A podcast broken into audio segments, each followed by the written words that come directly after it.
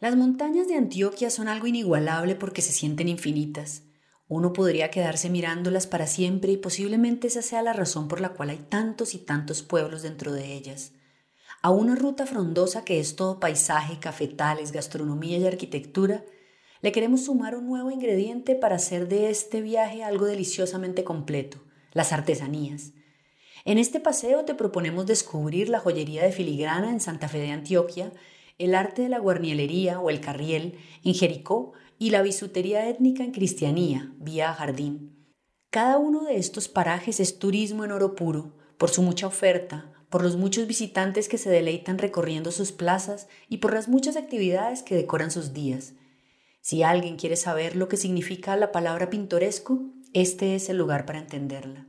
Porque la gente vive orgullosa de sus calles, casas y tradiciones, es graciosa y dicharachera, generosa y cálida, devota.